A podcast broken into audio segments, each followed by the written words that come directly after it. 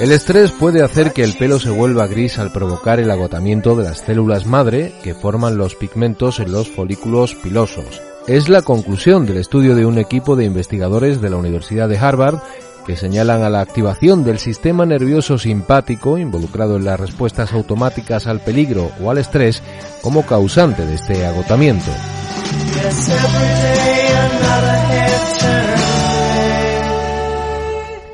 Lo han demostrado haciendo experimentos con ratones a los que expusieron al estrés físico o psicológico inyectándoles RTX, la molécula que hace que piquen las guindillas, y ante semejante castigo, los animalitos mostraron una reducción en el número de células madre, así como un encanecimiento del pelo más rápido. What happens is that the stem cells first become hyperproliferative, which means they divide like crazy. Lo que sucede es que las células madre primero se vuelven hiperproliferativas, lo que significa que se dividen como locas.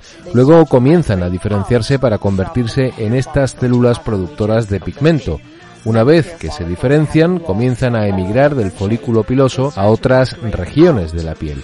Muchos folículos pilosos pierden todas las células madre de los melanocitos, por lo que el pigmento ya no se puede producir y el cabello pierde su color.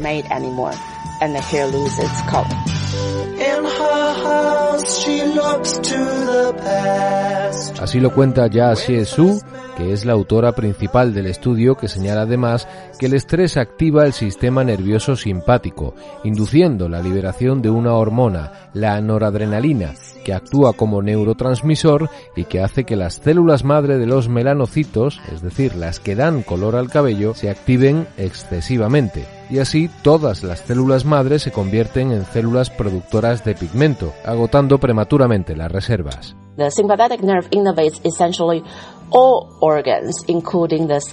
El nervio simpático conecta esencialmente todos los órganos, incluida la piel, y en la piel las fibras nerviosas están en contacto cercano con las células madre que son importantes en la regeneración del pigmento.